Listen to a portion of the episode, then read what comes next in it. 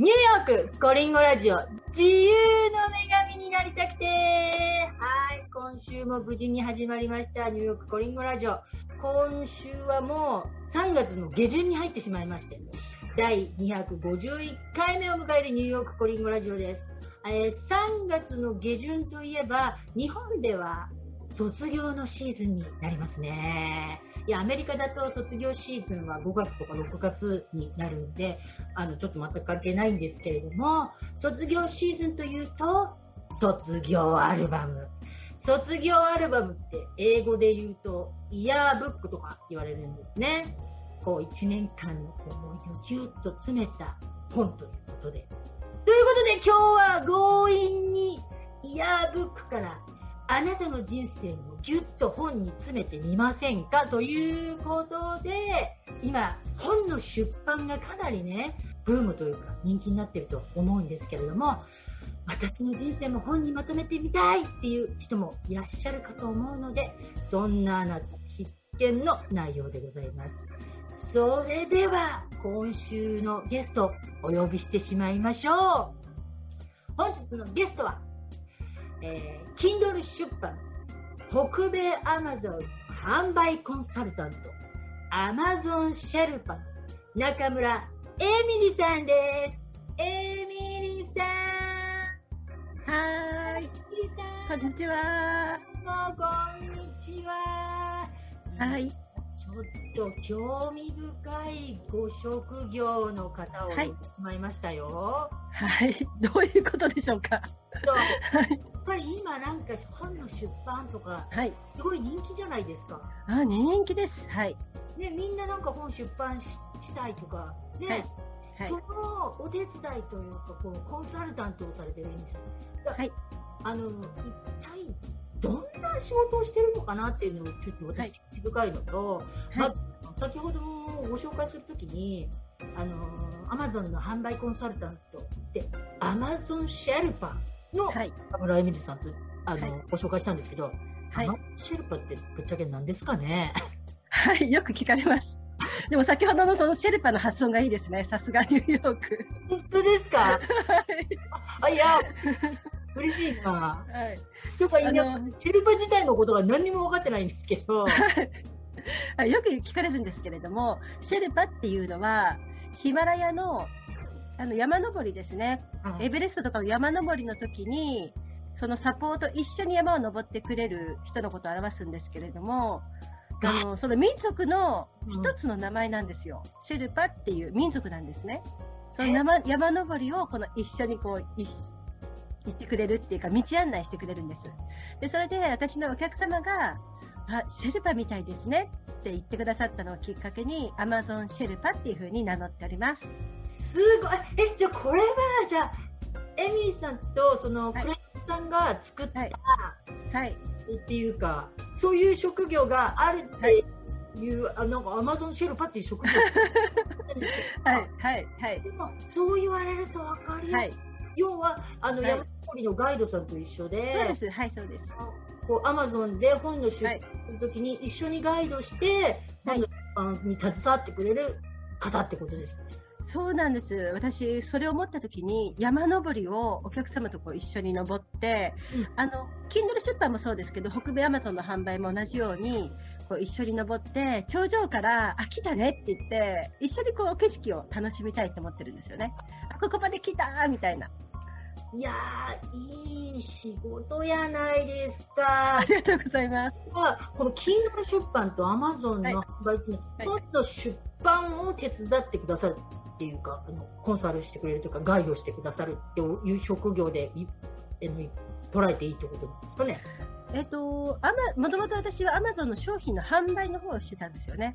それで、日本の方から、日本のこの商品売りたいんですけどっていう話から、コンサルティングが始まりました。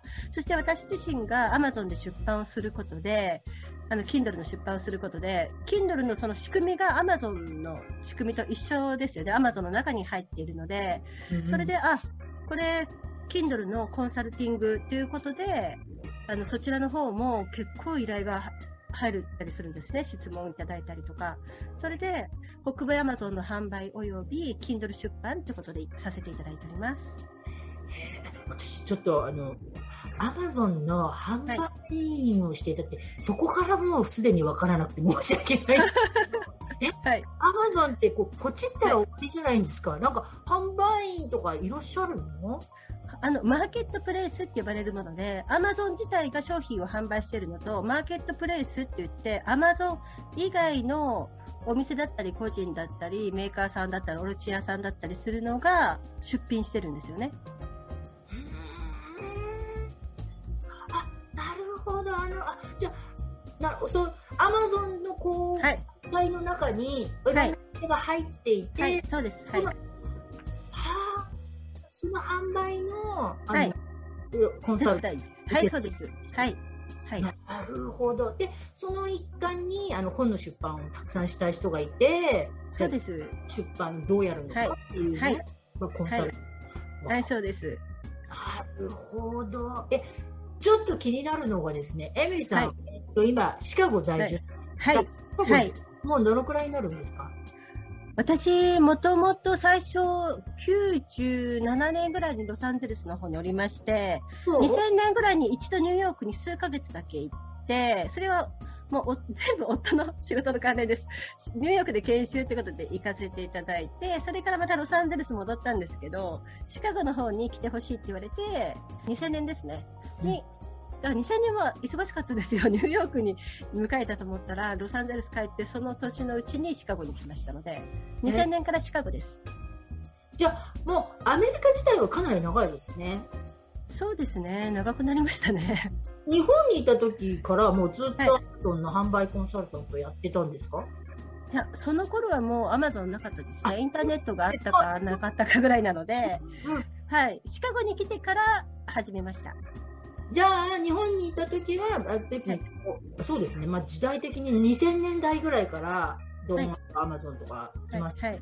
はい。はい、あのご主人の都合で、はい、アメリカに来たっていう感じなんですかね。はい、そうです。まさしくそうです。私、英語全然しゃべれ一番、学科で一番苦手なのが英語なんですよ。私もですよ。そうなんですか？に20年くらい住んじゃってるのに、もう全然この英語ダメですね。住んでるだけじゃ、ペラペラに喋れないですね。そうなんですよ。そうなんですよ。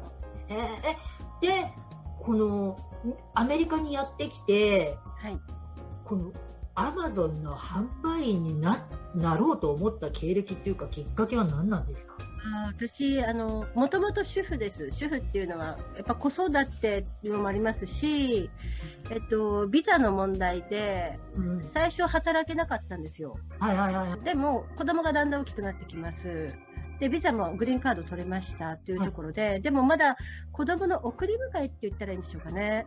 そういうのがあるので、やっぱり忙しいので、仕事がちょっとできないなっていうのもあったんです。英語の問題もありますし、うん、じゃあ家でできるものをやろうと思って、インターネットでできることをいろいろ探してみたんですよ。うん、で、最初は eBay から始めました。うん、で、eBay で 最初はですね、息子が小学生の時に、このおもちゃ欲しいんだけど、どどっかで売ってないかなっていうのを聞いた聞かれたんですよ。うんで、私知らなかったんですけど、じゃあちょっと行ってみようかって言って、おもちゃ屋さんとか、あのトイザラスとかですね、うん、行ってみたら、まあ、売ってたので、で、試しにそれを買ってみたら、で、それを eBay に出してみたら、売れたんですよ。あ、こうやって欲しい人いるんだと思って、で、その、でも最初のその1個を買う時も、うんと、日本円で言うと800円ぐらいなんですけど、ドキドキしましたよ。え、これどうしよう売れなかったらとか思いながら なるほど、なるほど。日本に住んでる人がこういうおもちゃ欲しい、アメリカにあるこういうおもちゃ欲しいんだけれどもって言って、エミリさんがアメリカで購入して、これを売れるかどうかっていうか、で、eBay に出した。eBay に出してみたんです。はい、eBay に出してみました。そしたら、日本に購入したってこと、はい、日本じゃなくてアメリカで人気だったんです。日本は逆に、そのおもちゃは人気がなかったんですよ。まあ、日本に余ってたんですけど。なるほど。じゃあ、そういう欲しそうな、はい、が欲しいっていうのを聞いて、実際に自分が買ってオンラインに出して、はい、そこから購入した人がいたと。いたんですよ。本当にその時は、そのおもちゃは人気で、あの品薄だったので、あの探してる人が多かったんですね。それとあれですよね、ちょっとエクストラつけても買いたいっていう人。そうそうなんです、そうなんです。っていうことは、じゃあ本当に原価の800円くらいだったのを1000円ぐらいだっていうような。そうですね、あの、うん、その頃はオークション形式で出していましたので、人気のあるおもちゃだと40ドル、50ドルぐらいいっちゃうんですよ。そうだ、そうだ、eBay はオークションですもんね。はい、はい。あのもちろんバイト内もありますけど、はいはい、はい、その頃は、えーと、オークションやってたら上がっていきました。そっから、あ、なるほどっていう感じで、はい、そこからあオンラインで売れるんだっていうのは分かりましてそしてその後に、えっ、ー、と、アマゾンがいいですよっていうのがどっかで見かけたんですよ。であアマゾンいいんだって思ってその頃マーケットプレイス参入してるところ少なかったんですけども、うん、でそれでマーケットプレイスってことでそれアマゾンに参加してでそれからもうあのいろんなもの商品とかを販売するようになってで法人化してっていう形になりました。じゃあ本当にあのご主人の仕事の都合でアメリカにやってきて、はい、えまならない、しなければいけないということで、はい、あの専業主婦みたいな形でしてたお母さんのことですよね。はい、はい、そうです、そうです。で、そこから家でなんか、私はですね、今、私はフルタイムで働いてるんですけれども、はいはい、将来の将来の夢っても結構な年齢なのに将来の夢なんて専業主婦になりたいと思ってるんですよ。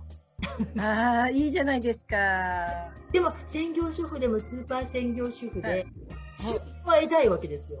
はい。で、はい、とかをしつつ収入を得たいと思っていて、はい。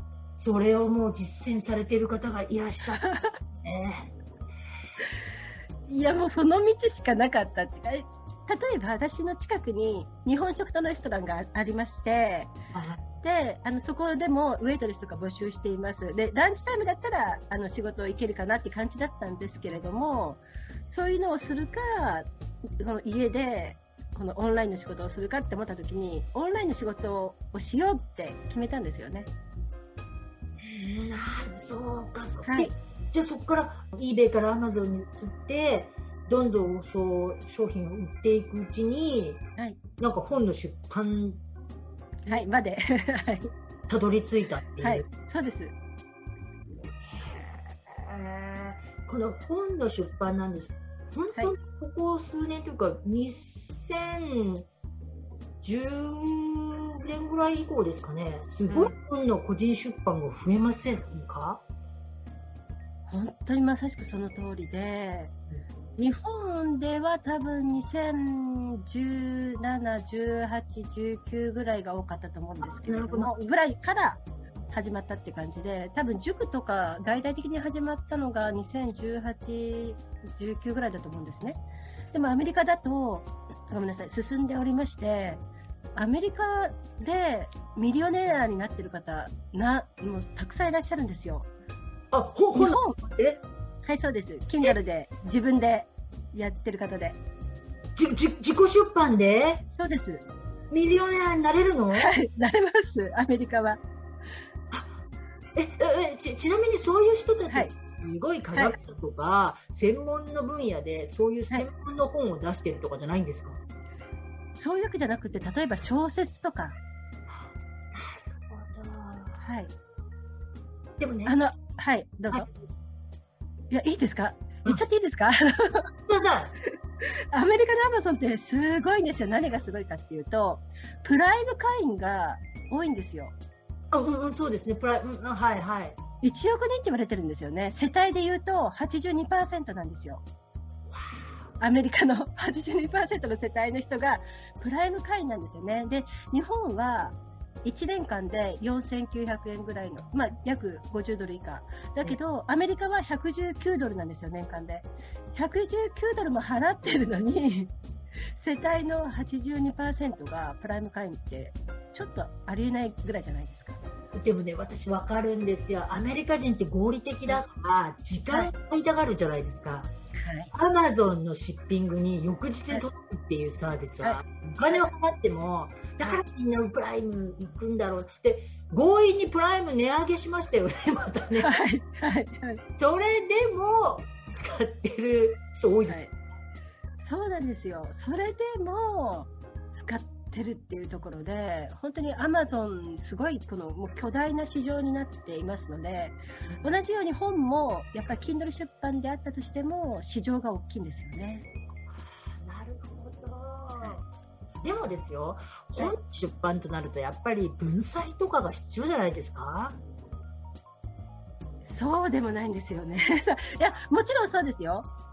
あの、編集者がちゃんと入ら、入らないといい本にはなりませんけれども、もうかなり、でも文才なくても大丈夫ですね。読みやすい本がいいです。どっちかっていうと。ああ、そう、これ多分本の出版してみたいなと思ってる人がいると思うんですけど、はいでも私文才がないしなとか、あとまあ、あのそれそれなりに経費もかかるじゃないですか。はい、はい本。出版なんて無理だろうなって思ってる人が多いと思うんですよ。そうですよね。そういうご質問もいただくんですけれども、あの、ほ普通の本、紙の本ですと、1冊あたり日本の文字でいくと、10万文字から15万文字って言われてるんですよね。で、それをしっかり書き切るっていうのは、やっぱりちょっと大変なんですよ。普段書き慣れてる方大丈夫です。メルマガ借りてるとか、ブログ毎日書いてるよって方は大丈夫ですけれども、そうじゃないと、やっぱりちょっとハードル高いんですけど、Kindle 出版は文字数関係ないんですよね。自分で決めちゃっていいので。あじゃあ全然短くてもいいんだ。え大丈夫です。はい。もちろん、あだけではダメですよ。あだけだったら、Amazon でこれダメってなります。これもちろんね。あだって。よへーそういうじゃじゃあそう書き慣れてない人はあこれはい書かなきゃいけないのかとかで、はいほら個人出版だとすごい費用もかかりそうだしもちろんこうはい。編集の人も入ってもらえないだろうなと思って、はい。実は、ね、私あのブログを16年くらい書いてるんで書くことは全然問あ題ない、ーはい。めっちゃ書けるんですよ。書ける人はい。すごいはい。人なんですけど、はい。ここからちょっとエミリさんにね、すごい質問しちゃおうかなと思うんです、はい。はい、どうぞ。本の出版ってやっぱりはいしたいなと思ってると思うんですけど、はい。なんかうさんくさいなっていうのが、なんかね、あったり。あります、あります。はい。だって、私ね、2、3年前くらいに日本のね、なんか本の自費出版の会社の方から連絡があったんです。はい。あなたのブログを見させていただいて本を出版しませんかっていうやつが来たんですよ。はい。まあ、おいや、え、私のブログを見て本を出版ししませんかなんて、そう、なんかちょっと一般素人知ってはすごいわ、嬉しいわ、そんな見てもらえてって思うじゃないですか。はい。はい。で、話を進めていくと、はいこれちょっと、あ実際のね、本の、あの、Kindle じゃなくて、本の紙、本のね、はい出版して、はい。すごい費用がかかるんですよ。100万円くらいをはたいて、はい。それが売れるかどうか。うで、その売り上げの何パーセントを私、何パーセントを向こうの会社みたいな。え、これすっごい、売れなかったら在庫とか抱えて、え、どうすんの私みたいな。で、はいで私を、の、を、こう、脚光を浴びてくれてるのかなと思ったら、どうやら私の内容は見てなくて、はい。くらいブログを何年かくらい書いて、何人くらい読者がいるのかっていうところを見て、コンタクト取ってくださったみたいだったんですよ。わかります。もうそういう話、周りにいっぱいありまして、それ、やばいんですよ。やばいって言っていいかわかんないけど、言っちゃって、言っちゃっていいかわかんないですけど。私だから、本の出版みんな憧れてるけど、憧れてるからこそ狙われてるのかなとか思ったりして、はい。で、であの、とってもじゃないけど、私は、あ、お断りしますって結局お断りしたんですよ。なんだ、私の内容じゃなくて、私の経歴とか、どのくらいブログを書いてて、どのくらいのブログランキングでだけだったんだ、みたいな。そうなんですよ。ブログ書いてる方とか、あと講師されてる方とか、そういうオファーが来ることあるんですよ。出版しませんかって。で、その話をよくよく聞くと、自費出版しませんかっていうことなんですよね。向こうが売り込みに来てるわけですよ。だだからあれ私はターゲットっていうかあれなんですか、ね、そうそうそうそう。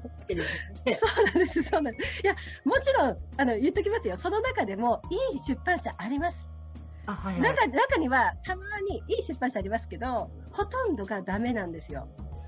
いや、やっぱりね、そういう匂いましたもん。はい。なので、お断りして正解だったと思うんですけど、本当にその、商業出版って言われる紙の出版ですね。商業出版と自費出版ありますけれども、商業出版はやっぱり出版会社が自分たちでリスクを背負うので、一生懸命売ってくれるわけですよ。いいもの、いい本作ろう、編集者もいいもの、いい編集者、あと広告にもお金かけたりとかして、だって売らないといけないですから、その代わり内容変わります。売るために内容が変わるんですよ。だから著者の人が、いや、私こ、こんなこと言いたかったわけではないけどっていうような内容にされることがあります。なるほど、なるほど、なるほど。売れるための内容にしなきゃ。そうです、そうです。はい。で、二、うん、つ目のその自費出版は、その言いたいことは言えますよ。自分の本なので。そのお金は自分で出してください。なので、売れなかったら、ね、あれですもんね。はいそうです。で、それが一番私はリスクが高いと思ってまして、自費出版は自分でお金を出します。でも、出版会社はそれ本気じゃないので、だってリスクはもうすでに著者の方がお金払ってるので、うん、売り込みとか基本でやらないんですよ、基本。で、だから流通もほとんどないです。やってくれるとこも多少ありますけど、ほとんどないんですよ。流通なくって。だから自分が売るしかないんですよね。あで在庫抱えるんですよ。ああ、よかった、断って。そう、そのね、在庫抱えて泣いてる方がね、本当に周りが多くって、家に段ボールが積まれてて、家族にクレーム言われるのがもう一番嫌だっていう。そうよね。だって、ほら、あの、せっかく出版したのに、なんか無料で配ってる人とかもいますもんね。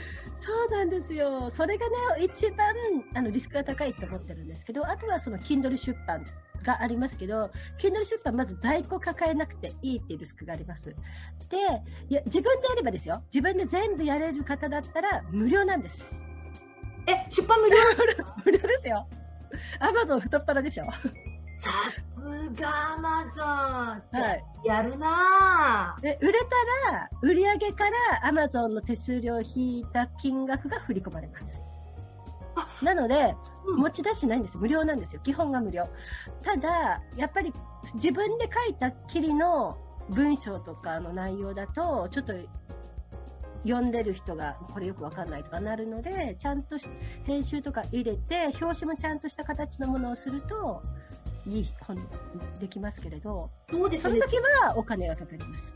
なるほど、なるほど。でも、あの売り上げ、本当に売ってみたいったら、ジャケ買いみたいなね、ジャケットで買いますっていう人だってありますもんね。あります、あります。本表紙大事なんですよ。はい。表紙大事ですよね。あともう、はい、とか大事ですよね。はい、大事です。思わせなきゃいけないわけですからね。そうです。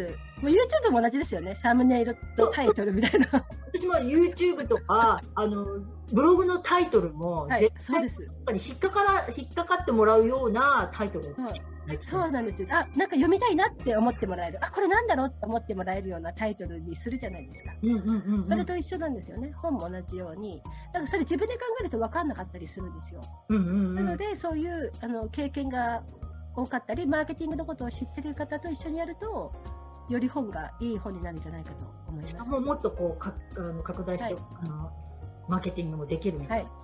はい、それをエミリーさんがやってくれるってこと？そうです。はい、そうです。でそうなんです。で、私のとこにこの、なんか、できないんですって言って、この結構本当に相談があるんですけど、中には、まあ、半年で何十万かのコンサルティングしてもらってるんですけど、っていうことで、あの、Kindle 出版ですけどね。で、でもその方結局、そのコンサルティングの方ができないんですよ。表紙は外注してください。何万円で外注してください。それで、その文章のそのファイル形式をこのアップロードできる形にするために、その何万円か出してやってくださいっていうことで、またさらに費用かかって、でもそのやり方わからないし、誰に頼んでいいかわからないってことで相談来るんですよ。で、私はもう全部の過程ができますので、そういうチーム作ってやってますので、もうできるんですよね。わもうだから、最初からもう相談してくれたらよかったのに、みたいな感じで。向こうも、あ、最初からやっとけばよかった、みたいな感じで。だって、あの、エミリさん自体も、もう、はい、出版されてますもんね。なんかもう何冊も。あ、はい。4冊は自分の辞書としてやってますけど、他にも一般出版してまして、うん、私が関わってきた本は50冊以上になるんですよね。いろんな形知ってるんですよ。なるほど。だから、いろんなケース、はい、いろんな状況をはい、ってるわけですね。そうです。実際その出版のコンサルティングやってるような方から、これってどうやってやるの？みたいな ことも聞かれたりするんですよ。そういう仲間とかいるので。なるほど。はい。いや、でも、そしたらちょっと、ハードルが下がりますね、本出版の。だって、自分で全部やるなら、持ち出しなしで、そうなんです。ゼロからできるわけじゃないですか？ゼロからできます。はい。あのエクストラでやりたいなと思ったら、はい、もうこう100万円とか200万円とかかけて在庫抱える必要もなし。はい。しかもですね、うん、もう一つ言いますと、アマゾンの Kindle の場合は、印税のことをロイヤリティって言うんですけれど、そのロイヤリティが35%か70%って選べるんですよ。うん、高くないですか？え？35%か売売上のですよ、売上の販売の金額から、まあ、多少のね、このダウンロードフィーみたいなのがあるんです。この本のあのダウンロードのファイル量が多いと数、まあ、10円とかね、はいはい、5円とかかかるんですけど、そのそれを除いて、あの35%か70%のロイヤリティが入るんですよ。ここれは誰が決めてるんですか、30から70。自分で、え、70えっと、あ、それはですね、アマゾンの KDP セレクトって言って、アマゾンしか売ってませんよっていう独占販売があるんですよ。はいはいはい。 Unlimited で読めるっていう、あの、アマゾンでしか販売してないので、他のところの電子書籍とか、あと自分のホームページとかで売ってませんよっていう、KDP セレクトに登録すると70%の印税。ただ、それはね、アメリカ、日本って決まってる国だけなんですけど、あなるほど、なるほど。そうすると選ぶことができるんです。世界販売ができないかもしれないってことですね、はい、そうなると。えーと、世界の販売はできるんですけど全部が70%ってオプションがあるわけじゃないんですよ。うんなるあなるほど、ね、そのオプションによって何パー、はい、でもでもね30から、はい、でも35%か70%って言って35%最低でも35%ってすごいですよね。ですよね。はい。そうなんだ。そうなんです。あ、もう一ついいですか？もう一つ。もう、そのこれ、もうありがたいね。これどんどんしてもらわないと。はい、はいで、あの、KDP セレクトっていう独占販売の場合、アン Kindle の Unlimited って言って月額の読み放題のがあるんですけど、それで、それは無料で読めるわけじゃないですか、入ってるね、人は。はいはいはい、はい、で、無料で読まれてるのに、読まれたページ数に応じて、報酬が入るんですよ。同じ、ロイヤリティが入るんですよ。ほんはい。えー、それが、それがすごい金額なんですよ。えっ、と、これすごいんですよ。えっ、と、世界で、あこれ。49億6769万。円1ヶ月ですよ1ヶ月で？っていう金額を読まれたページ数で振り分けるんですよ。あすごい。だから無料でも読んでもらえるとあ Kindle Unlimited で読んでもらえるとそれでもお金が入るって仕組みになってるんですよ。だえこれじゃあ、なんか出しといた方がいいって感じですよね。だって、だって そうです、そうです。読まれないか分からなくても、出しといたら読めたら入ってくるわけだから、はい、そうなんです。売れなくても、読んでくれたら入ります。あと、もう一つ言うと、日本ではないですけど、アメリカの人でなんでそのミリオネラーがいるかっていうと、はい、本日はここまで。では次回、ついに本の出版で本当にミリオネアになれるのか。その謎を伺っております。もうこれを聞いたらあなたも本の出版がしたくなること間違いなし。では来週も聞き逃せませんのでそれでは来週。See you next week! バイバイ